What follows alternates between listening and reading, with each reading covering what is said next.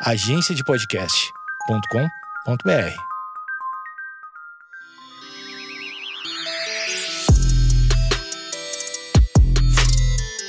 Olá, está começando mais um Vaginaria Podcast. Aqui você encontra conteúdo para libertar, acolher e divertir mulheres. Eu sou Feminiza. E eu sou Fê Vila Rodona e no episódio de hoje nós vamos falar sobre maternidade na real.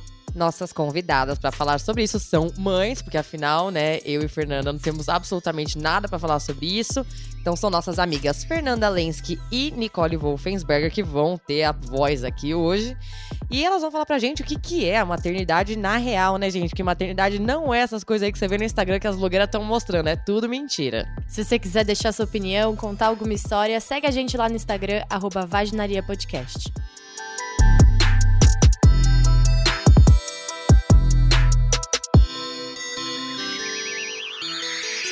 Olá, queridos ouvintes do nosso podcast maravilhoso. Estamos mais uma vez com a ilustre presença de mulheres incríveis na nossa mesa. Duas mães, mames, maras. Querem se apresentar? Eu sou a Nicole Wolfensberger, mãe da Anne.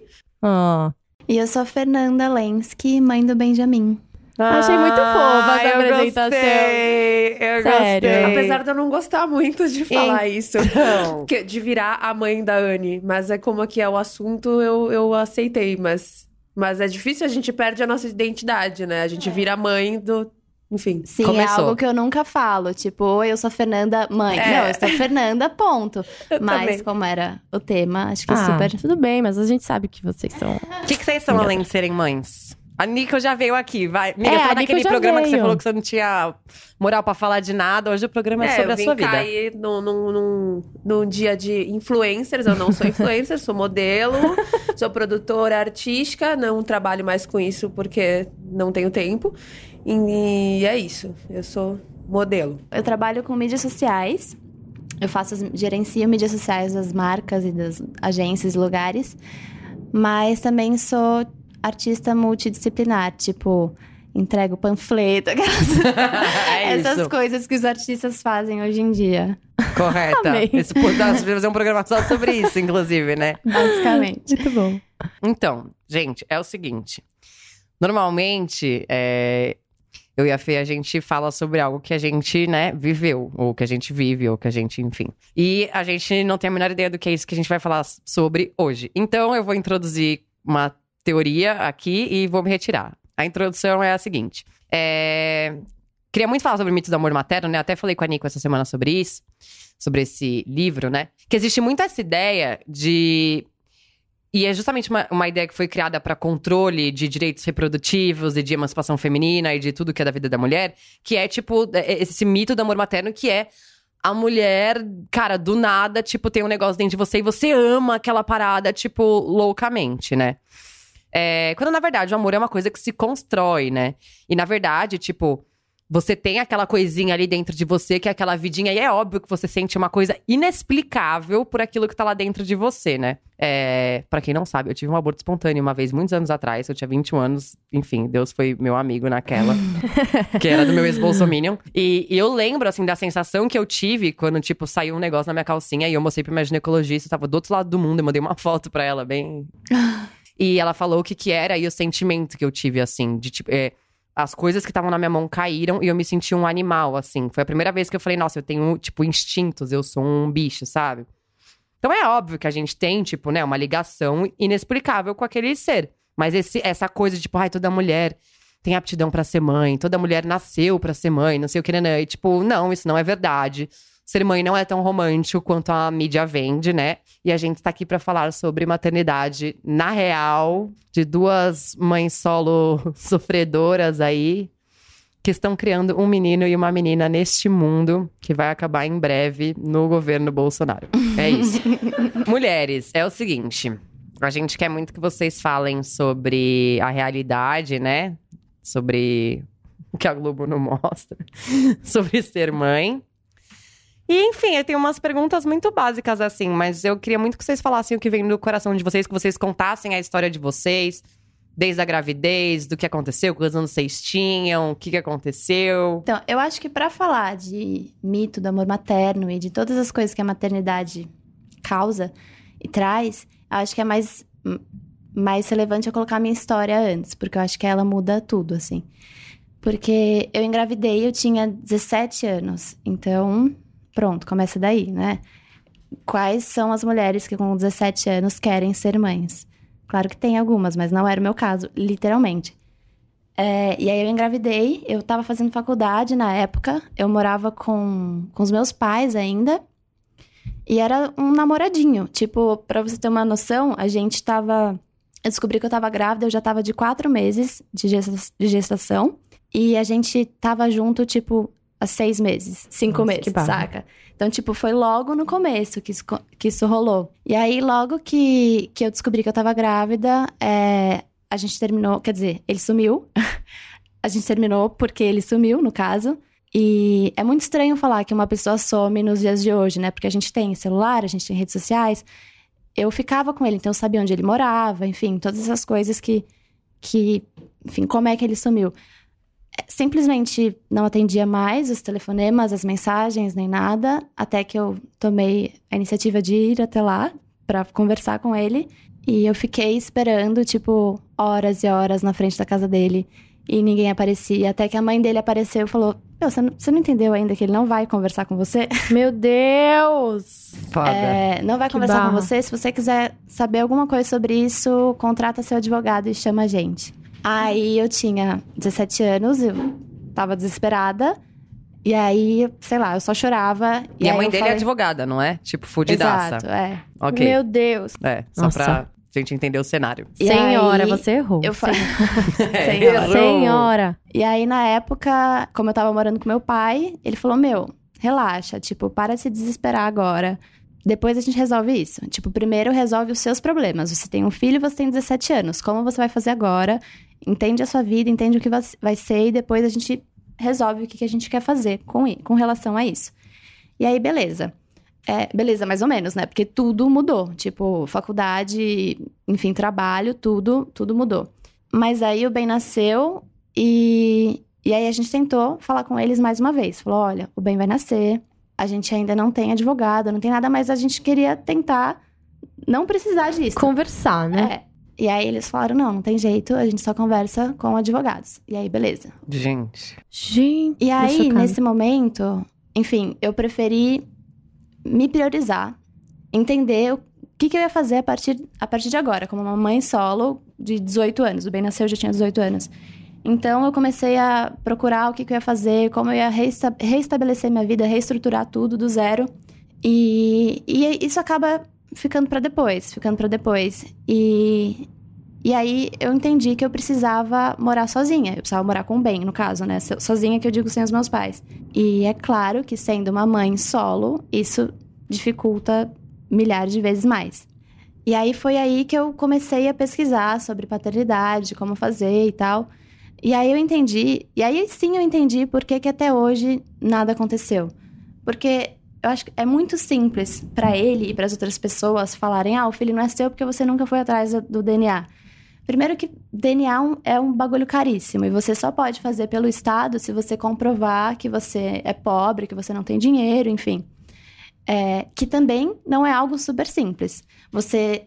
Eu já fui atrás disso. Então, tipo, você tem que marcar um, um dia que é daqui três meses lá no, no fórum público, e aí você marca, enfim. E aí tem várias coisas que eu descobri nesse, nesse caminho que. Como não é, como não é algo fácil para se fazer. É algo que exige muita, muito tempo, muita de- dedicação e, tipo, muita vontade. E aí, até hoje, eu fico me questionando. Cara, esse, esse tempo e essa dedicação vale tudo isso, saca? Tipo, o que, que, que, que ele tem a me oferecer? Não, claro que uma pensão, óbvio que uma pensão vai me ajudar e muito. Mas assim, além desse dinheiro, que eu tenho certeza que vai ser pouco e que- vai ser sofrido, o que, que ele tem a me oferecer? Por que, que eu preciso perder o meu tempo, sendo que, tipo, o Ben sabe quem é o pai, eu nunca privei ele, nunca privaria, enfim, posso apresentá-lo. Porque é isso, paternidade, de fato, a gente não cobra. Tipo, afeto a gente não cobra. Eu posso cobrar uma pensão, mas o quanto isso vai me ajudar den- dentro da- de toda a história que eu já tive antes, saca? Ai, que. Só um adendo, Dolorido, né? né? Acho que as pessoas podem ouvir isso e pensar, tipo, ah, é um cara aí. Pá, o cara tem dinheiro. bastante, né? Eu e a acho mãe, que esse é o tipo, grande problema. É, Porque talvez se fosse uma pessoa qualquer, isso não seria, isso não implicaria em grandes coisas, saca? Mas aí, como é uma pessoa que tem grana, inclusive esse era o argumento principal deles, que era tipo, ah, você tem, tá tentando me dar um golpe. É, Ai, é. gente, Gente. coitado. É, já escutei, né, bebê?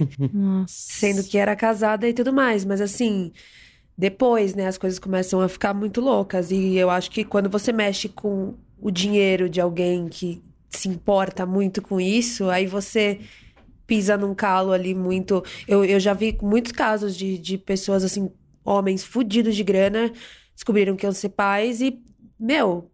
Foi trabalhar de Uber e fazer isso e fazer aquilo e tá lá ralando pra pagar. Agora, esses que têm grana já. Opa, você tá mexendo com o meu dinheiro? Como assim? O meu Você dinheiro? que é interesseira. O que, que É, você quer por trás é, disso? É isso. é Gente, isso. é, é completamente absurdo, assim, essa história. E eu queria até começar falando de uma coisa que, enfim, é o que me compete falar aqui. Essa é a minha função hoje. É, eu abri uma discussão sobre aborto no meu Instagram, obviamente, né, deu certo e deu errado. E a pena pro aborto, ela é de até três anos. A pena pro abandono paternal é de no máximo seis meses. Então compensa muito mais, né, pro homem abortar. A gente tem aqui um caso que a gente acabou de escutar de um homem que abortou. Exato. E aí, falando dessa busca aí pela, pela paternidade, pela pensão e tudo mais, eu acabei descobrindo coisas, gente, surreais, do tipo, até 10 anos atrás, não, talvez um pouco mais. Até alguns anos atrás, uma mulher que ela tivesse dúvidas de quem era o pai, ela não tinha direito de requerer paternidade. Ela não tinha direito de conseguir um teste de DNA. Ela não tinha direito a nada. Gente, Tipo, isso até pouquíssimo tempo atrás, saca? Mas aí a justiça entendeu que essa pena ia muito mais pro filho do que pra ela. Então, só por isso. claro. Ah, Quem se importa é. com a mulher? Quem se Foda-se. importa com a mulher? Eu não conheço ninguém. E aí, só por isso, porque. que mudou. Mas até então, era assim. Gente, que absurdo. E é exaustivo você ter que. Até uma coisa mais simples, que é que nem você falou, ah, uma pensão ajudaria muito e tal. Mas e, e o desgaste disso? Nico, conta a sua história. Então, meu Ela caso. já começou É, cansada. já, já, tipo, já tá Eu tô exausta. exausta. Aquele Bom. filtro do Instagram, né? Exausta na testa. Essa é minha amiga Nicole. Skincare, passo raiva. O que você passa, né? Na cara. É, o meu caso é bem diferente da Fê, né? Eu- no começo eu era casada. Eu tava há pouco tempo com, com o meu ex-marido, quando eu engravidei. A gente tava também, assim, uns cinco meses, mesma coisa. E eu engravidei e eu fiquei apavorada, completamente apavorada. E Quantos anos você tinha, Nico? eu tinha 24. Tá. E eu já me achava bem idiota, né? tipo, olhando hoje, assim. Você com 17, eu não consigo imaginar, assim. A gente tira uma força, não sei da onde, assim. Mas é isso, aconteceu. E eu fui tremendo contar pro meu, pro meu ex-marido, que na época era meu namorado. Eu tava na casa dele. E eu já, tipo, acho que de tanto ouvir história horrorosa, eu, eu achei que ele ia falar pra tirar. Porque a gente espera isso dos, dos homens mesmo. Ou que ele fosse fazer o que o, que o seu fez, Sumir. é alguma coisa assim. É, se a gente já espera, porque, porque é o que acontece mais, infelizmente. E eu contei e ele ficou super feliz. Super, super feliz. Ele tava na época. Tinha um tio dele que tava morando junto, inclusive, que tava nas últimas, assim, com um câncer horroroso, tava morrendo, então ah, tava uma super situação de morte, assim, na casa, e de repente eu apareci com uma coisa que representou vida pra eles, e, e eles se apegaram muito nisso, inclusive. E, e foi isso, eu fui casada, a gente ficou junto mais ou menos uns 5, 6 anos, casada no papel uns 3 anos. Mas aí, quando resolvi separar, aí o bagulho começou a ficar louco. É, Aí É isso. o barraco pegou fogo. é, aí de repente eu virei essa, essa interesseira, de repente eu queria tirar o dinheiro da família, de repente tudo, tipo, virou de ponta cabeça. E eu sempre achei, a gente sempre, quando você tá junto com a pessoa, né, a gente romantiza a coisa. Não, se um dia a gente se separar, a gente vai ser amigo e a gente vai criar esse filho juntos e tudo bem. Capaz! KKKK. E aí, meu mundo caiu, porque eu, quando, quando eu fui morar nesse apartamento, que foi graças a você também, que essa história é muito louca, assim, que foi indiretamente graças a Fernanda, que eu nem conhecia na época que eu fui parar no apartamento que eu tô morando hoje. é, eu ainda tinha essa ilusão de que, não, tá tudo bem, a gente, eu não vou precisar ficar pedindo pensão, a gente vai criar essa filha juntos. E a gente vai pagar as coisas e a gente vai ser amigo. E eu fiz um quarto pra ele na minha casa. Ah, amiga, ele, ele tinha um quarto na Tinha, sua casa? melhor que o meu. Eu fiz um quarto Ai, melhor mentira. pra ele. E eu fiquei com o outro. E aí, mas aí começou a dar muita coisa errada, assim, assim, em relação a eu e ele. E isso não, não tinha que afetar a minha filha, certo? Tipo, a gente começou, a gente tentou fazer uma coisa que não deu certo, que era estar separados, mas manter essa, essa proximidade. E não deu certo, mas isso jamais eu achei que ia refletir na minha filha. Na nossa filha, que eu tenho que falar, a nossa filha. E aí é um caso bem diferente. Ela tem bastante contato com ele, assim, final de semana. Hoje em dia, assim, tá tudo bem. Já aconteceram coisas chatas. Bem chatas, eu posso dizer, que eu não posso entrar muito nisso, mas hoje em dia ele busca final de semana, quando, por exemplo, segunda-feira eu vou trabalhar, pedir pra ele levar direto pra escola, que é cômodo também pra ele, levar na segunda-feira é mais cômodo pra ele, mas não posso reclamar. Agora, a coisa da pensão é isso. é Ele, ele chama de o seu dinheiro. Eu vou depositar o seu dinheiro. Sim. Tipo, não é o dinheiro da filha dele, da minha, da nossa filha. É o seu dinheiro, Nicole. Eu vou depositar o seu dinheiro. E tretas e tretas e tretas e ações e enfim é, é exaustivo eu, eu queria poder virar e falar assim cara não, não, não quer não quer pagar tá bom não paga não paga então mas aí é o direito da minha filha Sim. é o direito dela não é meu então eu tenho que ficar nessa luta exaustiva e tem umas horas que eu penso cara sei lá não, não dá pra pensar isso mas se ele não existisse Talvez eu estaria menos exausta, mas vamos lá, né? É isso. É tão, é tão surreal, né? É Essa muito. falta de querer ter uma responsabilidade.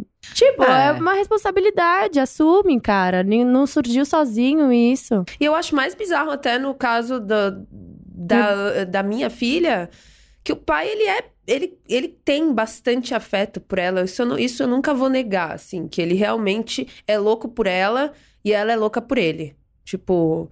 é, isso é inegável. Não vou. Por, por mais raiva que eu tenha de coisas que aconteceram comigo, com ele, com a família dele. E- e isso é inegável. Então, aí que eu não entendo mesmo. Porque o cara, ele quer assumir essa parte de, ah, minha filha, eu amo, blá, blá, blá, mas na hora de, de pagar as contas, é pura matemática, gente. É escola, é plano de saúde, é isso e aquilo. E É... é- Enfim. É que é a Não, parte você boa, né? E eu com cuido sozinha, né? Eu, tipo- E eu cuido sozinha.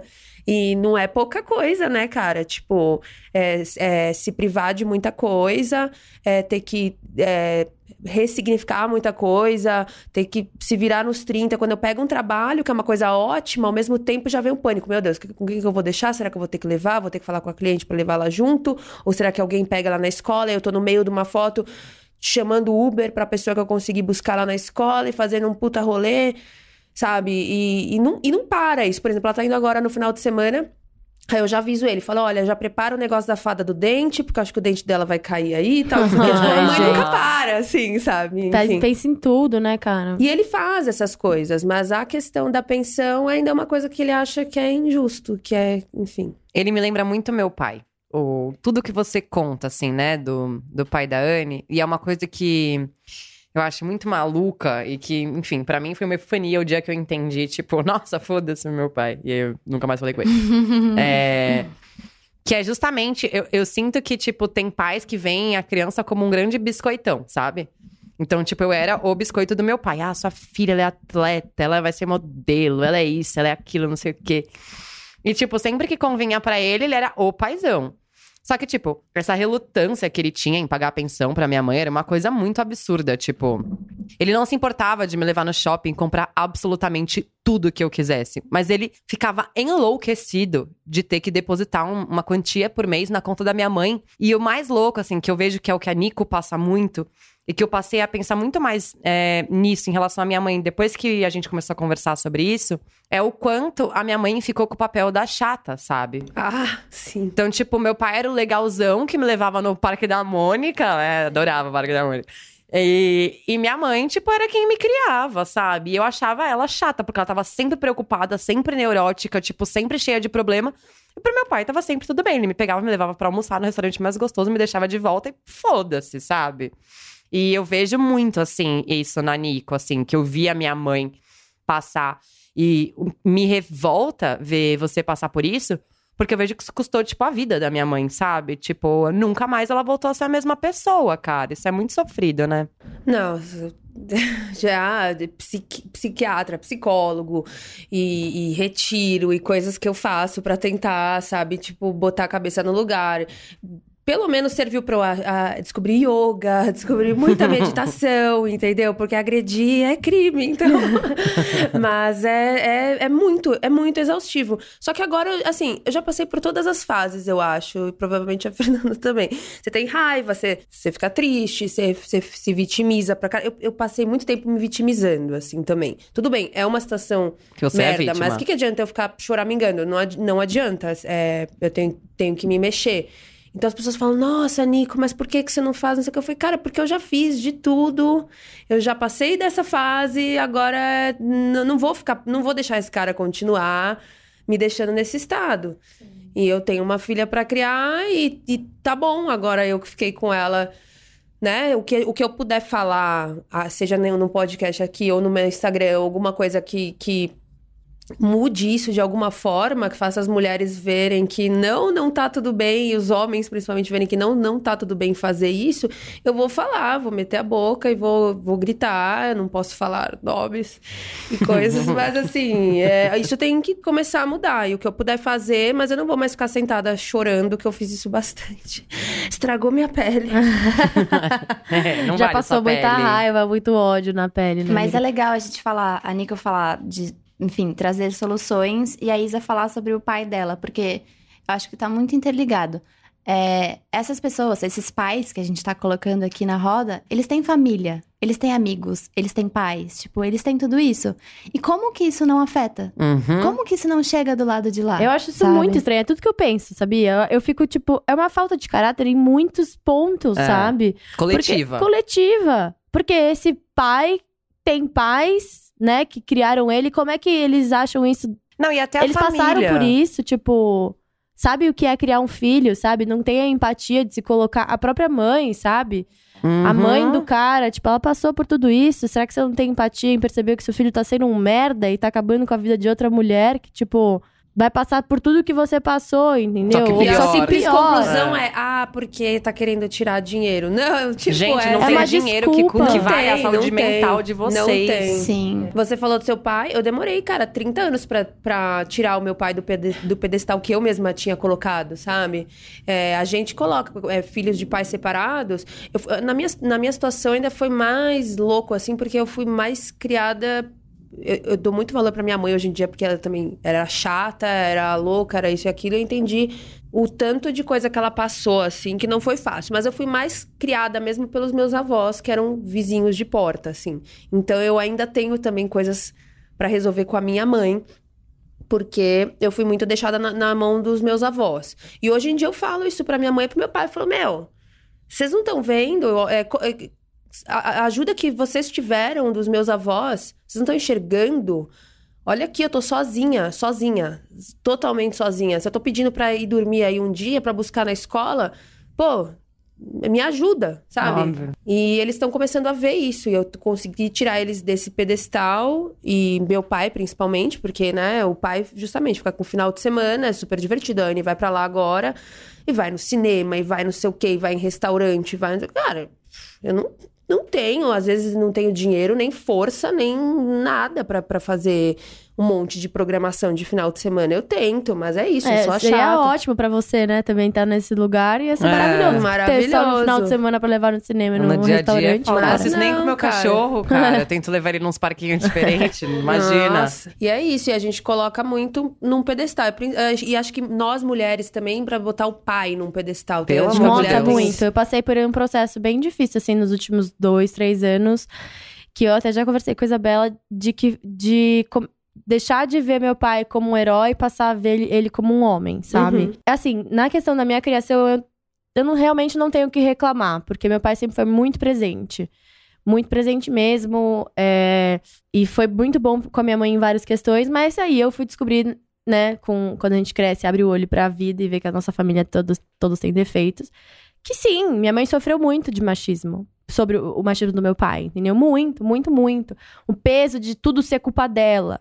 De se eu fosse na mal na escola, a culpa parcialmente era minha, mas a maior parte também era da minha mãe, porque minha mãe não estava em casa vendo se eu estava estudando à tarde ou não, porque minha mãe não me levou, tal. Tipo, e quando você é pequeno, você só aceita aquilo, você, sabe? Tipo, é, eu até vejo que eu tratava mal a minha mãe por influência do meu pai, porque eu via meu pai Uhum. trazendo isso na família, sabe? Essa, esse jeito meio, tipo, grosso de ser e tal, e eu tratava dessa forma. E foi pouco tempo atrás que me trouxe um, um, um, um despertar, assim, muito grande de uma conexão minha e da minha mãe. E, e as coisas mudaram. Tipo, eu troquei de time, sei lá. Time mas, mamãe. É, mas assim, hoje minha família, eles estão juntos e tá as coisas caminhando, mas eu percebi que a minha fa- família começou a mudar o formato depois que eu despertei. Sabe? E eu comecei a despertar minha mãe para as coisas que estavam acontecendo e meu pai. Eu deixei de ficar calada, tinha muito medo de falar, muito medo de falar. E hoje em dia eu falo e eu bato de frente, falo: você está errado e não tem o que você falar. Tipo, não adianta, ah, mas eu sou o pai. Tá, Aqui é matriarcado, Aqui não caralho. adianta. É, meu filho, nós somos dois contra um, tá É. ligado? Mas é difícil mesmo essa desconstrução, assim, né? A gente é, falam, né, que a filha, a menina, tem uma ligação maior com o pai, o filho, o menino com a mãe. Eu não sei até que ponto isso é verdade, isso é... O Isso é que, gênero. que vocês acham? Não, É. acho, que essa que- acho que é mais essa coisa de, de colocar o pai, ele mesmo, às vezes, se colocar como, tipo, provedor e, o- e o, ou o herói, como você falou, herói, assim, a gente tem essa imagem. Do pai herói, Talvez né? do homem, e hoje em dia mudou completamente. Hoje em dia eu acho as mulheres foda e Inclusive- os caras.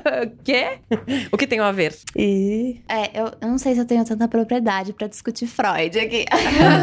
Mas eu acho muito interessante, que é inevitável. Sempre que a gente conversa uma, uma conversa sobre maternidade, a gente acaba falando sobre as nossas mães. É, é inevitável, assim. E pra mim também não é diferente. Eu, não, eu também, eu não morei com a minha mãe. Eu nunca morei com a minha mãe, sempre morei com meu pai.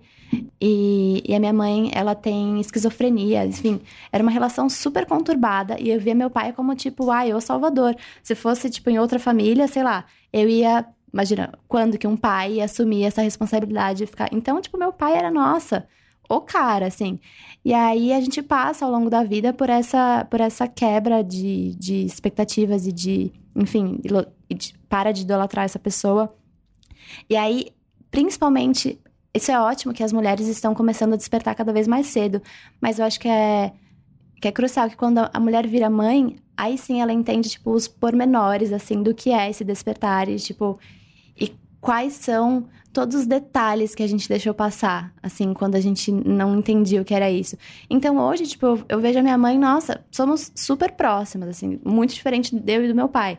É, porque eu entendo tudo, tudo, tudo que ela passou. Tipo, ai, cara, não tinha estabilidade emocional, financeira pra cuidar de uma criança. Tudo bem, Uhum. Tu- ninguém precisa ter, saca? Não é obrigação de ninguém, tipo, a questão é, aconteceu, agora vamos, assum- vamos lidar com isso da maneira que a gente pode. E sempre foi assim que aconteceu. Eu tenho, foi basicamente isso. Virar mãe também fez eu perceber que, né, quem está presente, né, é, tá sempre fazendo o melhor possível, saca? Tipo, às vezes o melhor possível não é nem um pouco bom, mas é o melhor possível daquela pessoa naquele momento, saca? Mas é um, é um peso muito grande, né, pra, pra mãe. Porque eu fiquei pensando assim, ah, se alguém falar e o pai não tinha condição financeira nem psicológica pra cuidar de uma criança, as pessoas vão falar, ah, sei lá, coitado, né? Tipo, É, melhor Pobre dessa. homem. Melhor ele ficar, ele se cuidar mesmo tal, a mãe cuida. Aí vai falar, uma mãe não tinha uma questão é, emocional e nem financeira pra cuidar. Nossa, Imagina. abandou uma Sim. criança, sabe? Não, a mãe abandonou, hoje, minha a mãe, mãe é... tipo, nem comenta isso pras pessoas, assim, que, eu- que ela não morou comigo. E deve ser um peso pra ela. Com Porque, certeza, porque ela deve se entrar nessa de tipo, eu não fui uma boa mãe, eu não. não... Nossa, a minha, a minha mãe tá nessa, assim, tipo, até agora no meu aniversário, ela falou, me deu um monte de presente, assim, de coisas, coisas, é, de valor sentimental, assim, uma coisa que era da minha tia que faleceu, um negócio assim, uma blusa que ela foi a primeira blusa que ela pintou na vida, me deu um monte de presente assim que, pô. E aí depois ela falou: "Mas eu queria mesmo é poder ter te dado um carro, eu sempre sonhei em poder te dar um carro". Eu falei: "Mãe, é, obrigada, mas assim, primeiro, eu não quero um carro e para de, de querer de, de, de ficar se botando esse peso. Sim. E eu acho que foi muito importante isso que você falou, é, esse negócio de a gente começa, quando fala de maternidade, a gente começa a falar das nossas mães e, e muitas vezes curar a relação com as Sim. mães. E pra mim foi muito doido eu ter engravidado e tido a Anne exatamente com a mesma idade que a minha mãe engravidou e me teve. Então me botou assim, né, como eu falei pra você, caramba, eu com 24 anos era uma tonta, não consigo imaginar, tipo, eu com 17 tendo um filho. E, e é isso, e a gente tem que tirar os pais desse, dessa coisa de que eles são super pessoas. Eles são os seres humanos que nem nós, assim. Agora é muito louco. Eu tenho 32 agora. E eu, às vezes, pareço uma criança brigando com a Anne. A gente entra em umas discussões e... Fica assim, sabe? E aí eu falo, gente, que retardada, eu tenho 32 anos. E a minha mãe também tinha, e eu tinha essa idade, e tudo bem. E, e- e é um eterno aprendizado, né? Pros dois lados. Acho que talvez até mais pros pais. Enfim. Eu, eu, às vezes eu fico me pegando, né, pensando, porque eu quero ser mãe. E aí eu fico entrando numa noia de que, tipo, eu vou errar, sabe? Uhum. Que, que é muito difícil ter que assumir isso como um pai, porque, tipo, eu, eu imagino, né, porque eu não sou mãe nem nada, mas eu fico já, olha que louca, eu já fico nervosa de falar como que eu reagiria numa situação dessa e se eu errasse, sabe, no conselho, e se eu errasse nisso, e se eu errasse naquilo. Eu tenho umas sobrinhas que teve, que um dia elas se abriram comigo, né, elas são muito novinhas, tipo, cinco anos, assim, e vieram falar coisas do tipo, ai, tem uma menina na minha sala e ela me exclui, ela faz isso, ela faz aquilo. O que eu faço? Eu fiquei tipo, o que que eu vou falar? Porque eu tô. é, É, é um peso muito grande, né? E Mas você. é muito legal você ter colocado isso, porque tem um, um pensador que ele fala o seguinte: que a maternidade é uma atividade fadada ao fracasso. Tipo, não existe sair ganhando, não existe vencer, não existe dar certo. Não existe dar certo. Tipo, é, é um fracasso, porque você tá criando uma pessoa. E você, óbvio que você vai colocar expectativas em cima disso. Seja, meu, seja uma expectativa. É, é- é natural. Tipo, ah, eu espero que meu filho seja feliz. Tipo, coisas do gênero. E pode não ser, saca? Ele é, ele é um ser completamente à parte. Então, é, é, bem, é bem legal pensar por esse lado de, ah, eu vou errar. Mas também é bem legal ter ciência de que a gente vai errar o tempo inteiro. O tempo inteiro, porque a gente é humano e vai errar, mas é, é tipo assim, o que que meu erro pode desencadear nessa, nesse ser, sabe? Sim, mas acho que é aí que entra a questão que a gente tava falando da paternidade aqui. é. Nós, por mais que a gente erre, a gente tá presente. Ponto. Saca? Uhum. Quando crescer, vai, vai ter essa, essa, esse- essa lembrança, né? De quem esteve perto, quem Não, desde esteve... já, cara. Minha filha, assim, a- como eu falei, é apaixonada pelo pai dela e tudo mais. E eu sou a chata, eu tenho que lembrar da lição de casa, tenho que mandar tomar banho, comer, e comer verdura e blá, todo dia inteiro. Mas quando o bicho pega, assim, pra ela, ela vem correndo pra mim. É, é- é- sou eu o negócio, assim. A gente se mata, às vezes, assim, de, de ficar discutindo e tal, mas, mas ela vem pra mim. E pra minha mãe, na real, também foi assim. É, por mais que a gente brigasse muito, quando o bicho pega, assim, é pra ela que eu vou. E é isso.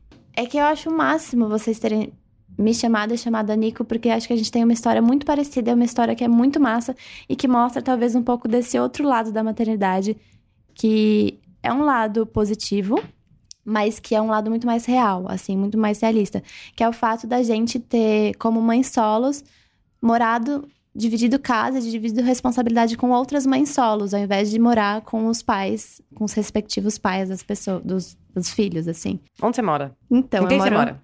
eu Uhum. moro no centro de São Paulo, eu moro com a Carmen, que é minha parceira de apartamento, e a filha dela, que é a Valentina. Meu filho tem sete anos e a Valentina tem seis anos, então eles são tipo irmãos, assim, mesmo, mesmo. E aí, é, a gente se conheceu porque porque a gente precisava, basicamente. Eu não conhecia a Carmen antes, eu tava desesperada, eu queria muito morar sozinha, só que eu não, eu não conseguia, não tinha grana pra morar literalmente sozinha, só com meu filho, eu precisava dividir a casa com alguém. E eu não achava que as minhas amigas é, próximas, por, por elas não serem mães, eu achava que não ia, não ia rolar.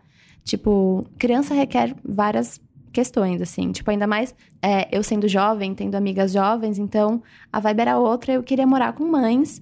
E eu não tinha amigas que tivessem filho da mesma idade que eu, porque eu tive filho muito nova. E aí eu comecei a procurar. Tipo, eu fiz um grupo na internet e, e falei pra galera indicar pras mães. E foi nesse grupo que eu conheci a Carmen. Então foi, tipo, pela internet. Simples assim. Demais. E, mas é Demais, que, né? é que era um grupo que chamava Mães, Mães de Esquerda. Então, Maravilhoso. tipo, Aí você já não tem como dar errado. Esse grupo. exato. Graças a ele é que eu moro nesse apartamento. Amiga, você é do grupo. Do é tipo grupo. uma vaginaria que a gente não faz parte. Adorei. Exato. E aí, então, só pelo fato de ser mãe de esquerda, tipo, já ajudava muito, assim, Uhum. saca? E aí eu conheci a Carmen por lá. E aí, numa. Cara, numa necessidade total, assim, das duas não terem pra onde ir. Foi num momento bem tenso, assim, da minha vida. A gente falou, ah, então bora. E aí começamos a morar juntas. E, cara, deu muito certo, assim. Mas, assim, muito, muito certo. Foi, tipo, minha grande salvação, assim, da vida de mãe solo, assim, total. É claro que tem seus contras. São duas crianças em casa, né, gente? Então vocês podem imaginar. E deve ser um pouco de mãe em dobro, né? Vocês Não, devem revezar. Ainda mais filho. pelo fato, tipo, dos dois terem a mesma idade. Então, por exemplo, eles estudam juntos. Então, eu levo a Carmen em busca e... Enfim, e aí a gente Como tem que- essa dinâmica de divisão mesmo, assim, Muito real. legal. Como que as isso. crianças encaram isso? Tipo, como que seu filho vê a Carmen, a filha da Carmen vê você? Então, é, acho que são processos, né? Depende muito de cada, cada pessoa, cada vivência. A Valentina é pisciana, então ela é tipo, uhul, qualquer coisa é ótimo, maravilhoso. Pra ela é o máximo. Agora, o Ben, ele veio. Foi num período que eu fiquei, enfim, procurando trampo, tentando me, me, me ajustar na vida. E ele ficou morando com meus pais. E aí ele saiu da casa dos meus pais pra vir morar comigo numa casa dividida com mais uma criança. Então foi tipo, uou, um baque bem grande pra ele. Até porque meus pais têm, enfim, uma pegada política completamente oposta à minha e ideais e cotidiano mesmo, coisas básicas, tipo alimentação, enfim, coisas básicas, é tudo muito diferente. Então, pra ele foi meio esquisito. Mas eu acho que eu tava mais assustada com a mudança do que ele, porque criança é foda, tá ligado? Tipo, não tem muito tempo ruim pra criança, assim. Ela vai fazer uma manha, como a gente também faz, só que no fim ela se adapta muito mais rápido que a gente, saca? Então, hoje em dia, eles, nossa, são. Mas são eu, eu digo assim, de, de. É que teve uma vez que eu tava escutando um podcast que tava falando sobre uma mãe que ela morava numa casa compartilhada. Mas não era necessariamente, tipo, uma casa com outras mulheres, só mulheres ou mães, enfim, era uma, uma casa compartilhada com uma galera. E o filho cresceu vendo tudo aquilo como família, sabe? E aí, Uhum. tipo, se alguém saía da casa, era um Puta. baque muito grande. Era como se estivesse perdendo um pai ou perdendo uma segunda mãe, porque aquela criança cresceu num ambiente onde aqueles adultos também eram pais. Total. Não, total. É lindo. Tipo, a gente tá morando há pouco mais de um ano juntas. E é lindo, assim, as crianças, sei lá. A gente tava jogando The Sims. E aí eu fiz o meu bonequinho. E aí eu bem, como assim você não fez o da Carmen? Saca? Tipo, ele tá. Não, e aí mais engraçado. No joguinho ele falou assim: Ah, agora você tem que namorar pra, pra poder ter os filhinhos, eu e a Valen. Aí ele parou e ele falou. Mas será que o The Sims deixa você e a Carmen terem, terem a gente de filhos? Tipo, Ai. ele já considera Olha. que aquilo é uma família, saca? Sim. Mas a gente a gente tenta explicar bastante que por mais que a gente seja uma família em que, enfim, a Carmen e, e eu estaremos presentes pra eles sempre, pra sempre, é, é uma família diferente. Então, tipo, entende que cada um ali tem um espaço, entende que, tipo, pode acontecer das vidas se descruzarem em algum momento, mas, tipo, o importante é saber que durou e foi lindo, enfim, e, tem, e tentar preparar essa criança pra uma outra configuração familiar, saca? Gente, que perfeito. Meu Cara, Deus. deve ser é, difícil, porém, né? É, é- é realmente. Acho que como, por ser uma criança, né, é mais fácil de, de se moldar isso. Acho que é mais difícil até pra gente, que, tipo, Sim. já cresceu numa, sei lá, numa, numa estrutura familiar tradicional. de- Brasileira. brasileira, de, de imaginar. Sim, total. E não que seja tipo, ai, super fácil. Gente, dividir casa com qualquer pessoa é, É. muita treta, saca? Com qualquer pessoa, seja sua Com mãe. seu- filho mesmo, É, gente. exato. É bagunça, aí você manda tirar aquele negócio e não- tira, sabe? É difícil É com muito difícil filho. dividir a casa. E aí, e não é então que tipo, ai, a casa é tipo, ai, maravilha, perfeito, não é super romantizado. Mas eu fico pensando o seguinte, cara, se eu fosse ter um filho, assim como eu já tenho, é, por mais que existam discordâncias ainda cá e tudo mais, a Carmen ainda assim é a pessoa mais adequada nesse momento pra, pra assumir essa responsabilidade, Com sabe? certeza. Então, tipo, se dá errado com ela, vai dar errado com qualquer outra pessoa, porque faz parte. Então, é tipo, pensar, falar, não, tá tudo bem, são discordâncias, somos pessoas independentes, isso vai acontecer, mas pelo menos a gente tenta abraçar bastante, assim, as coisas boas que acontecem, que são muitas, assim. Você tá lá há quanto tempo já com a... A gente tá, é, vai fazer um ano e meio agora. Ah, faz pouco tempo, Faz pouco Eu verdade. quero ser filha de vocês. Quantos anos o Ben tem? O Ben tem sete e a Valen tem seis. Eu tenho uma pergunta polêmica, mas ela é essencial. Uma coisa que tem me incomodado muito ultimamente é que tem muito bebê nascendo aí entre as blogueiras, né? Que aparentemente é um novo Ai. nicho de mercado. E isso me preocupa demais. Eu tô vendo, e aí eu entro numa questão assim, como feminista, de que tudo está errado. Não é só o fato da mina ter um filho. É o fato de um monte de mina de 20 anos estar se casando, tipo, no formato mais tradicional possível. Parece que a gente escorregou num tobogã e foi parar em 1952 de novo. Daqui a pouco tem o Manual da Boa Esposa no jornal, sabe? Sim. Eu acho muito perigoso, e é aí que eu digo que eu acho que a gente tá vivendo uma mística feminina 2.0 agora. Porque eu acho muito perigoso o quanto está sendo romantizada a ideia de casamento e bibibi bababó. E muito mais ainda a maternidade. E eu vejo que, tipo, esses bebês blogueiros, tipo, estão segurando situações que num ambiente. Tipo assim, ó, se tivesse acontecendo isso na família da fulana de tal, na puta que pariu, e ninguém ficasse sabendo, infelizmente, é problema da fulana de tal. Porém, quando é com essas blogueiras que, tipo, primeiro, blogueira de lifestyle, então ela já vende o romantismo em tudo, né? Tipo, a pessoa que não faz uma faxina, que sempre tá, passa o final de semana na praia mais linda do mundo e não sei o quê. Tem dinheiro pra ter 500 filhos se quiser e tudo mais. Isso já é problemático. E essa romantização da maternidade tá me deixando muito preocupada, sabe? E aí eu posso até mencionar o caso da Jade Seba. Que, cara, eu- a- as duas estão aqui, eu nem nem sei se sei vocês sabem do que eu vou é. falar. Encosta Eu as costas super aí na sei. cadeira, então, porque assim. Super sei. Cara, primeiro, tipo, até. A gente pode mencionar duas aqui. A Jade, ela. Eu nem sei direito, direito quem é essa menina, mas eu sei que ela é, tipo, de Jesus e casou muito cedo. É isso. E ela engravidou. E aí, quando ela pariu o filho dela, então já foi aquela gravidez super romantizada, né? Super public post. É, aí você já começa a entender, tipo, que é muito dinheiro envolvido na parada e que aquela pessoa né, não tem a menor ideia do que, do que é ser mãe, né? E aí ela pariu a criança toda maquiada, num hospital top pra caralho, que tinha uma antessala com decoração do caralho A4 do bebê e não sei o quê. E aí, é, ela fez uns stories falando assim, gente, ó, tô aqui. Que, aí perguntou pra mulher do lado, que hora que foi o parto? Sei lá, sete e meia? Ó, são oito horas, já tô aqui contando tudo pra vocês. E aí ela virou a câmera pro neném e falou assim, spoiler do bebê. Então, e ela não estava com o filho dela no colo. O filho tava no colo da enfermeira. Então, tipo assim, antes dela pegar o filho dela no colo e curtir os primeiros minutos de vida do filho dela, ela tava tipo, ó, gente, vou mostrar tudo pra vocês. O parto foi assim, foi assado. Ó, não demorei nem meia hora pra vir aqui contar tudo pra vocês. Spoiler do, be- spoiler do bebê, pra mim, bizarro. foi tipo, É puta que bizarro. pariu, sabe? Nossa, eu tô chocada. Pois Tá, é. Até você respirar, vou falar então uma outra história. Que também eu acho muito problemática. Qual que é a, é a Gabi o quê? Que é a Gabi que, que todo mundo sabe da história da família, gente? É... Brant, não é Brant? Gabi Brant.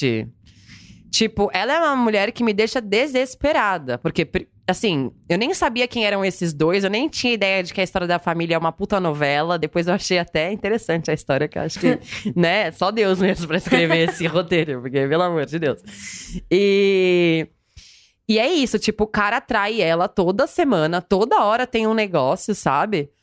Só que ela construiu de uma forma tão forte essa romantização do casamento jovem e da maternidade. Tipo, foi tanta. O meu chá de revelação do neném, tipo, cara, é mais caro que um casamento, aquela festa, sabe?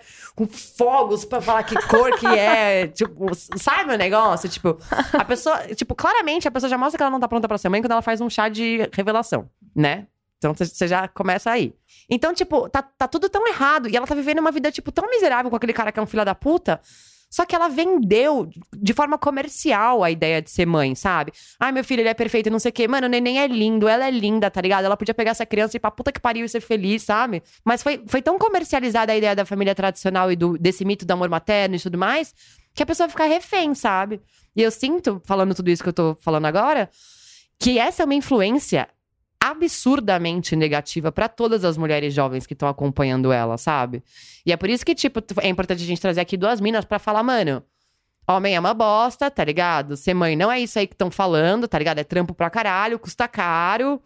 É um rolê, eu tive que reconfigurar toda a minha vida, sabe? Porque não, de, de repente parece que não é isso, né? De repente, tipo, É tipo um conto de fada ser anos mãe, né? 50. De repente parece que a gente tá nos anos 50. Que a mãe nasceu pra, a mulher nasceu pra ser mãe e esposa. É, é que eu acho que essa ideia nunca parou de existir. Essa ideia de que a maternidade é linda, de que ter, de casar e. uh, nun- ela nunca deixou de existir, essa é a verdade. O que aconteceu é que as mulheres têm cada vez mais, cada vez mais cedo, entendido que essa ideia vendida não é verdade. Só que sim, existem pessoas, existem mulheres que, por sorte delas, não. é, bem privilegiadas, elas não precisaram descobrir que isso não é verdade. E talvez a maioria dessas meninas que você está citando agora, talvez elas não precisem descobrir que isso não é verdade. Por, por sorte, talvez elas tenham alguém para pra, de babá, de empregada. E toda, toda essa realidade nem vai alcançar ela, saca? E, mas sim, é, é complicado para quem, pra quem tá vendo aquilo e tá comprando essa ideia. Que nem sempre vai ter essa esse mesmo privilégio, essa mesma sorte. Eu tô chocada, porque eu já, eu já acho. Eu já tô num momento de achar muito absurdo as blogueiras que é, né, ficam lá mostrando coisa de, de pele, de skincare. Então, tipo, o que elas, pra mim, é assim, cara, eu não vou ter essa pele porque eu não tenho dinheiro pra comprar esses produtos, que inclusive ela ganhou, provavelmente. É, a blogueira também não tem. E aí, tipo, mas é beleza, ela tá lá. Agora, quando se trata de filhos, de É crianças, isso. de vender maternidade como uma coisa. é, eu, eu acho que sempre existiu e é- é uma bosta, mas agora tudo tá muito mais potencializado com a, com a internet, né? Com, a- com, a- com essas blogueiras, com essas influencers. E, e é uma coisa. Eu, eu tô chocada, assim. Eu, eu só tinha visto um caso, que é de uma outra blogueira, não vou citar nomes, mas Ah, que Aquelas. mas que, não, sei lá, não quero ofender ninguém, mas assim, eu acho que, que eu, eu fiquei muito chocada. Ela e o, e o o marido dela também fizeram esse chá de revelação e não sei o quê. E aí, é, logo que nasceu o bebê.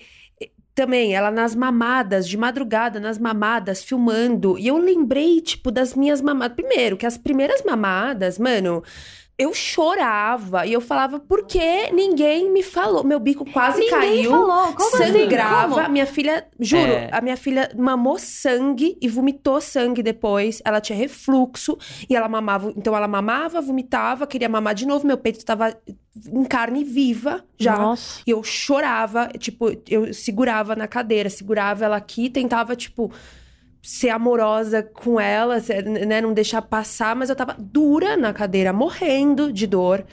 E eu chorava e chorava e falava, e- porque ninguém me falou, cara, que, que, que aquelas. Eu, eu falava, esses, esses comerciais da mãe dando mamar pro bebê, tudo mentira! E chorava, porque a mãe E é tá mesmo, plena. né? E é mentira, cara. Depois até rola, mas assim.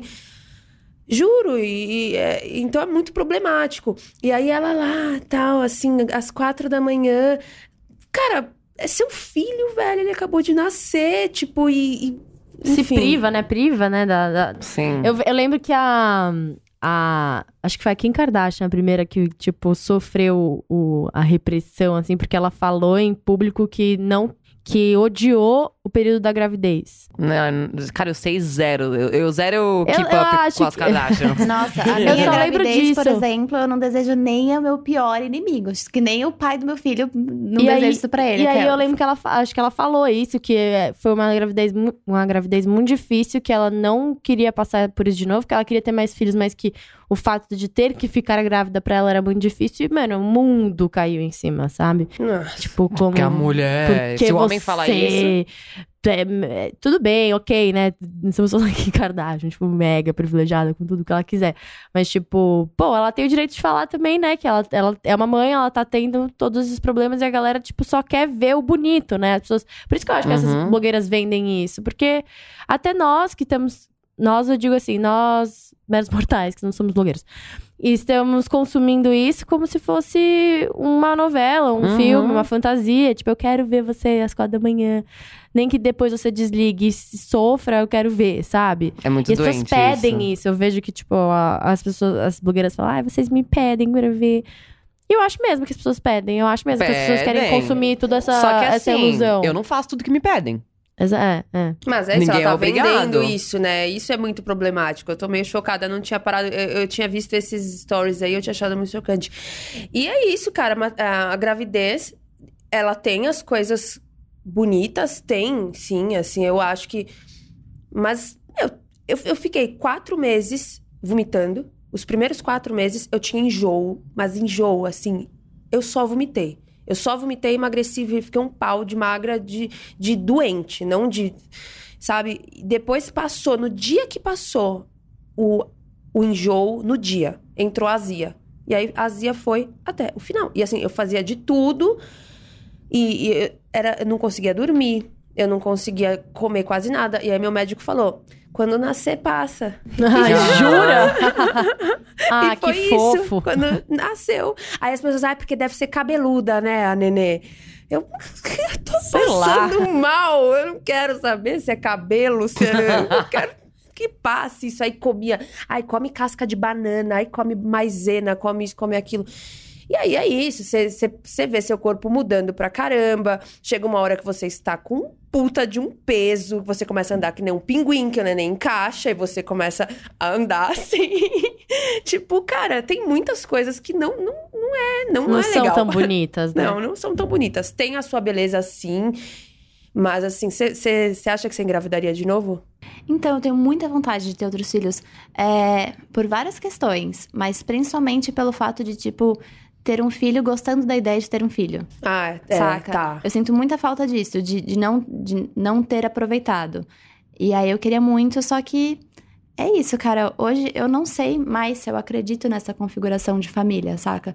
Porque, cara, você lidar com um relacionamento já é algo muito difícil, beirando o impossível. Agora, você lidar com. lidar com um relacionamento Com o filho. Com o filho, tipo, tem que dividir esse tempo e tal. Eu, eu, não, eu realmente não sei se eu acredito mais nisso. Eu também não, cara. Então eu quero ter um filho, só que eu não sei como vai ser, assim. Eu tenho uma solução pra esse problema, que é o Um que eu encontrei pra minha Te vida. adotar, bebê. Não, também. Quem quiser me adotar, fica à vontade. Eu preciso de mesada. É muito louco, porque eu sempre quis muito ser mãe. Tipo, eu amo criança, eu tenho um puta jeito. Tipo, desde a sétima série eu fazia monitoria no maternal, porque eu gostava de pegar bebê. Quando eu tava na escola. E a minha escola podia, porque ela é construtivista, roots do caralho. É, sempre gostei muito de criança. Meu priminho, quando era pequenininho, nasceu, brincava e tal. Só que ao mesmo tempo, até, até, até os meus 23 anos, isso não faz muito tempo, eu tinha essa ideia totalmente romantizada de casamento e de família, porque eu não tive isso. Meu pai é um bostão, minha mãe só se fudeu, tipo, eu era a criança mais sozinha do mundo, não tenho irmão, tipo. Então o meu sonho era poder ter isso na minha vida em algum outro momento, né? Até eu quebrar a cara, enfim, acontecer violência doméstica na minha vida e eu pensar, nossa, de repente relacionamento não é algo tão legal. E aí, depois disso, tipo, é, está sendo até hoje um processo muito longo pra eu entender, tipo, as configurações de família e o que, que é o relacionamento, o que, que é a maternidade e tudo mais. E aí a gente pega e começa a ler umas coisas, tipo, muito das antigas, assim, pra entender. Até que eu cheguei num momento da minha vida que hoje, tipo, pra mim, mano, zero eu consigo me apaixonar, zero eu tenho a vontade de ter um casamento. Ainda, né, é o próximo episódio que a gente vai gravar é sobre monogamia, vou ver o que a gente vai falar sobre isso. Mas assim, até acho que é incoerente me dizer feminista e ser de qualquer forma a favor ou desejar o casamento. Mas o que eu encontrei pra mim na minha vida, que é muito legal, tipo, tem um boyzinho que eu gosto muito dele. Mas eu não sou apaixonada por ele. Eu não tenho nenhum tipo de sentimento de borboletinhas no estômago, ou tipo, ovaciono, ou coloco ele num pedestal, porque eu não sei mais o que é isso, não existe mais na minha vida. Mas gosto muito dele. Ele é uma pessoa que tem tudo a ver comigo. E a gente sempre fala que a gente, tipo, vai ter filhos juntos. A gente nunca falou sobre ter um relacionamento. Nunca. Isso nunca foi um, assunto. A gente já se pegou, já trepou, já viajou, já tudo. A gente fala, mano, nós vamos pra Indonésia, ter a nossa família, não sei o que. Só que a gente nunca falou sobre o nosso relacionamento. A gente sempre fala, tipo, que a gente queria ter filhos juntos, sabe? Eu chamo ele de pai dos meus filhos, mas eu nunca chamaria ele de meu amor. Ah, mas eu, eu, Entendem? eu acho que isso faz muito mais sentido do que todo o resto. Eu, eu é, né? né, é, é muito difícil, cara. Você tá num relacionamento com alguém e ter um filho. É muito difícil. E eu, não- eu, eu não acredito mais nisso. Eu acho que você falou uma coisa que talvez se eu for ter filho, se eu for ter um outro, acho que nesse contexto faria mais sentido pra mim. Não é? É, eu acho, eu acho que assim, as pessoas têm que começar a abrir a cabeça. Eu acho que é só, é só esse o ponto. Abrir a cabeça para novas é, estruturas familiares, novas experiências. A gente vai falar muito disso, né, no- acho que no, no episódio da monogamia. E que. E ter essa, essa consciência do que, que a gente está expondo, né, pro mundo. A publicidade, é, as redes sociais. Eu acho, eu sou muito do, da, da questão de que tudo tá tudo bem, sabe? Tudo bem você querer um casamento, se você acha que isso dá certo pra você, tudo bem. Se você quer ter, tipo, a sua família tradicional, tudo bem. Se você quer não ter, tudo bem, sabe? Eu acho que é, é não, você também, não, como mulher, não precisa querer erguer uma bandeira muito forte pra poder se sentir uma mãe liberta e precisar, tipo, sabe? Não, e eu posso mudar de opinião E, também, e né? todo mundo Uhum. tá aberto a muda- mudar de opinião, mas eu acho que a, a questão é: as pessoas têm que abrir os olhos pro, pro que tá acontecendo, pras mães que estão precisando de ajuda. Às vezes nem pergunta, só ajuda, sabe? Tipo, Uhum. você vê uma mãe lá com um monte de coisa, um monte de coisa acontecendo, as pessoas se olham e falam, ai, louca, né? Ah, mãe louca. É, vai lá, sabe? Se, se abre, ajuda. É, homens tenham. Ah, eu não sei o que falar pros homens. Homens, o que tem a ver? Melhorem. Renasce, sei lá. Não, eu acho que tem uma coisa que é muito importante pros homens, que é a questão da responsabilidade mesmo. Porque, tipo, desde que a gente é muito nova, tipo, por que, que toda mulher, quando engravida, tem muito medo da reação do cara, sabe? Porque o cara, socialmente, ele não é obrigado a ser responsável. Eu lembro uma amiga minha que, que engravidou quando a gente era mais nova. E, cara, a gente preparou, tipo, todo um ambiente pra ela contar pro namorado. Porque. E a gente preparou, chamou todo o nosso grupo de amigas pra ficarmos unidas. Eu liberei o meu apartamento pra eles irem conversar na minha casa, pra ela contar pra ele dentro da minha casa, porque a gente tinha tanta certeza que ele ia ser um filho da puta. Que a gente ficou, tipo, no térreo, o grupo de amigas inteiro, esperando ele ser filha da puta pra gente subir e poder acolher ela. Olha o plano. Meu Deus. E eu ele não também. foi. Eu fui, eu fui com a. contar pro pai do meu filho com a minha melhor amiga também. Eu falei, não, não. Não sei o que vai acontecer, vai que ele ficar louco, sei lá, gente. Não, você vai comigo. Olha Ela que absurdo, comigo. né? Que coisa triste. Porque de essa ser. é a norma. E eu acho que é, que é isso. Uma coisa, por exemplo, o cartaz que eu levei, por exemplo, quando eu fui na manifestação pra descriminalização do aborto, é que a gente não escuta, ô, e aí, você vai assumir? A gente não tem essa opção, sabe? Uhum. E eu acho que é, é isso que os homens têm que entender: que, tipo, o filho não tem só mãe. E isso vai também pro que a gente falou, por exemplo, na questão do mercado de trabalho, sabe? Tipo, para você, a mulher tá sendo obrigada a empreender hoje em dia, né? Existe um, um uma onda de empreendedorismo de mães muito grande, porque, tipo, ninguém quer contratar, sabe? Então isso passa por vários lugares. E é, o principal que os homens têm que entender hoje, e a única coisa que eu tenho que, pra falar pra eles é: o filho não é só da mãe. E tipo, cara, é, Freud fudeu tudo. Eu acho que tudo que tinha pra ele fuder, ele, ele conseguiu, né? E a, pessoa tá até hoje nesse, nesse fluxo de pensamento. Mas é isso, tipo, os homens não entendem que o filho não tem só mãe. Isso é, muito isso louco. é bizarro, né? É uma falta. A gente tava falando. Da... A gente falou do, do podcast do machismo no trabalho. Como que os homens querem sempre se posicionar quando estão em cargos altos. O machão, o alfa que, que lidera, que, que se posiciona, que fala alto, literalmente, que põe a piroca na mesa, que e que muitas mulheres, infelizmente, quando estão, né, é, chegam no, num cargo superior, elas é, às vezes têm que encarnar todas essas babaquices pra terem respeito, sabe? E aí, quando vai nessa questão da paternidade, vira tipo um bando de, de, de sem responsabilidade, um bando de frouxo, um bando de, bando de bunda mole, sabe? Cadê esse machão todo aí que a- re- assume a responsabilidade, que é todo vamos coordenar, fazer dinheiro, lucrar? blá, blá. Cadê essa, essa, essa liderança toda, sabe? O filho é um brinquedo, né? Um biscoitão. Eu É, vejo nem uma- um, um- biscoitão. Foi muito boa um essa analogia, troféu. né? Eu vejo meu pai, cara. Meu pai me deserdou porque ele, tá- ele ficou afim de morar na Europa e brincar de viajar. Eu tinha 16 anos. Ele deixou a mãe dele com Alzheimer pra eu cuidar sozinha. Saca? Esse é o nível de responsabilidade do homem. É uma loucura. Ah, ele cansou da vida dele. Ele, ah, vou mudar pra Europa. Me apaixonei, quero passear. Tenho uma filha.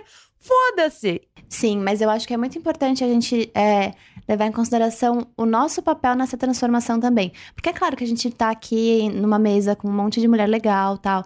Mas beleza, fora daqui onde a gente tá, não é bem assim. Tanto que eu já passei, tipo, milhares de entrevistas com mulheres que viravam na hora da entrevista e falavam: Mas você tem filho? E não me contratavam por isso. Ou, mas você tem filho? E aí, como, que, como eu posso contratar uma mulher com filho? Essa era a pergunta que as mulheres faziam pra mim. Nunca perguntaram do pai? Jamais, Jamais. jamais. Jamais. Então, tipo, é muito importante que os homens assumam as suas responsabilidades, mas que as mulheres também passem a enxergar a responsabilidade dos homens. E e não só, por exemplo, em questão profissional, mas eu lembro que quando quando eu entendi o que era ser uma mãe solo, quando eu é, aceitei, consegui entender a minha como seria a minha vida a partir daí, a, a minha madrasta, que eu sempre morei com ela, ela falou: Acho que algum dia eu tava triste por algum motivo, e aí ela falou assim: Fê, não fica triste, não tem problema ser mãe solo. Tenho certeza que você vai achar um homem que vai querer casar com você. Puta que Pô. pariu. E não é. Começou outro episódio E agora. não é a primeira vez que eu escuto isso, saca? Então, tipo, são mulheres falando esse tipo de coisa para outras mulheres. Então, tipo, é óbvio que os homens precisam enxergar a verdadeira responsabilidade deles. Mas as mulheres também precisam Nossa. fazer parte dessa transformação? Total. Sim, e desconstruir mulher, assim, é extremamente necessário, mas é, eu tô numa desconstrução, acho que todas nós estaremos numa desconstrução eterna, mas ver outras mulheres é, falando alguma coisa machista ou alguma Julgando coisa. outras, né? Nossa, vai- a par- quando você vai subindo os, os degrauzinhos aí, né, na- nessa, nessa coisa do feminismo, e você vai vendo quão, quão problemático é. ah, quão problemáticas são as falas de certas mulheres, assim, né? E É mais o- da- doloroso, de às nós vezes, sabe? mesmas, de coisas que a gente mais. De mesma nós falou mesmas.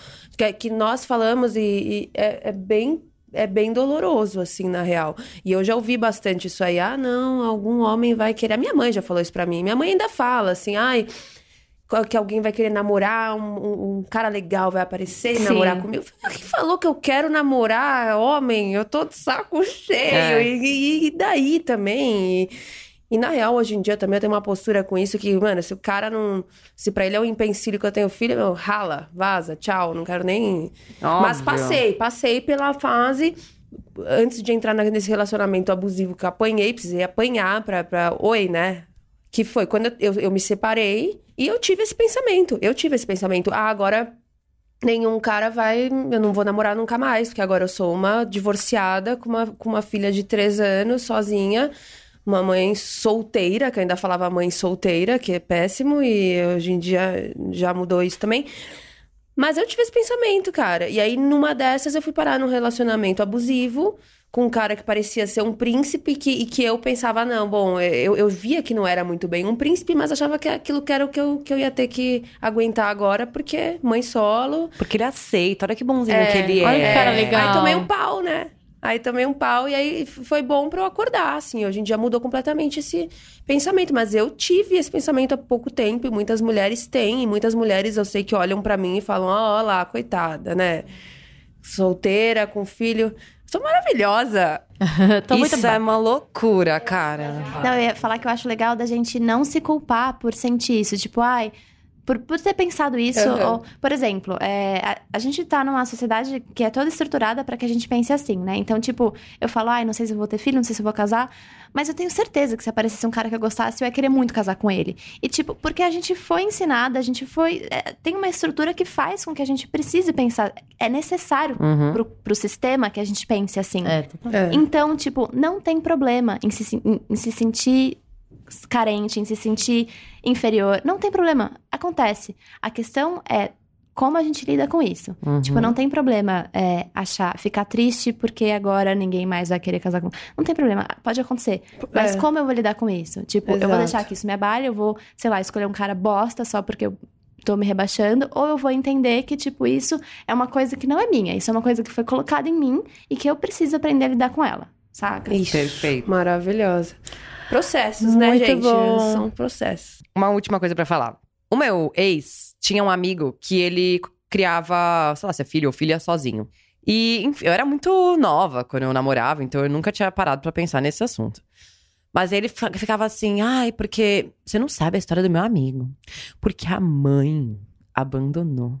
E ele cria sozinho. Ele é incrível. Ele é o cara. É tipo assim, de repente, pra ele falar sobre aquele cara, tipo, ah, ele falou, vai vir um amigo meu aí em casa. Ele podia falar, o meu amigo, fulano, tá ligado? Mas não, ele precisa contar toda a história de heroísmo do cara pra me apresentar o cara, sabe? E aí foi a primeira vez que eu virei pra ele e falei assim: Nossa, mas você fala assim de toda mãe que cria o filho Nossa, é, sozinha? não, eu fiquei pensando, vamos lá encontrar esse cara, né? leva eu, a Fê, uma galera aí pra, pra mostrar. É tipo, Ninguém pá. bate palma pra mim, não, cara. E falando Muito da pelo mãe. contrário. é, verdade, né? E, e falando da mãe, assim, nossa, a mãe é uma maluca. Onde já se viu uma mulher fazer isso? Imagina se o mundo parasse e todo mundo começasse a falar isso dos homens que Nossa. abandonam os filhos. Que loucura que ia ser, cara. Aguardando ansiosamente. Eu ficamos no aguardo, então, É. né? Ficamos aqui. É, o capitalismo ia acabar e aí a gente ia viver num lugar feliz e tranquilo. É. É Pra mim ia basicamente ser ótimo. porque essas coisas são- não são sustentadas só pelas pessoas, saca? É sustentada pela política, é sustentada pelas grandes empresas. Tipo, existe um porquê da gente pensar assim, da gente se sentir assim, tipo, Leiam a origem da família da propriedade privada e do Estado, de Engels. basicamente. Exato. E leiam isso, inclusive, pra todos os episódios desse podcast, porque todos os assuntos estão envolvidos com isso. Tem luz, miga, nesse episódio, no fim do turno Ah, ou não? eu dei uma, uma luzinha ali, né? Não sei, agora eu tô um pouco sem luz. Tô um pouco Ah, apagada. eu acho que tem. Eu acho que tem. É, acho naque- na- principalmente quando eu falei de, tipo, de quando eu e a Nico nos juntamos e, e entendemos o que é ser mãe solo e fomos morar. Não eu e ela, né? Mas fomos morar com outras mães solos. E a gente descobriu a nossa potência, mesmo estando no fundo do poço. A gente descobriu que a gente é muito foda e que a gente pode dominar o mundo se a gente quiser, tá ligado? Então é Sim. isso. É, acho que a luz no fim do túnel vem, vem meio por aí, de conseguir, da gente estar chegando numa época que a gente tá conseguindo abrir os olhos, entender a nossa capacidade, assim, foda e usar isso pra coisas grandes. Por exemplo, criar crianças maravilhosas. Eu faria tudo de novo. É isso. É não me isso. arrependo de nada. Pra estar pra tá, pra tá onde eu tô agora, ser como eu sou agora, com todos os problemas, não mudaria nada. É isso. Perfeitas. Gente, é isso. Eu confio muito nas crianças que estão sendo criadas por vocês. Eu confio muito nas próximas gerações. Acho que isso vai mudar bastante.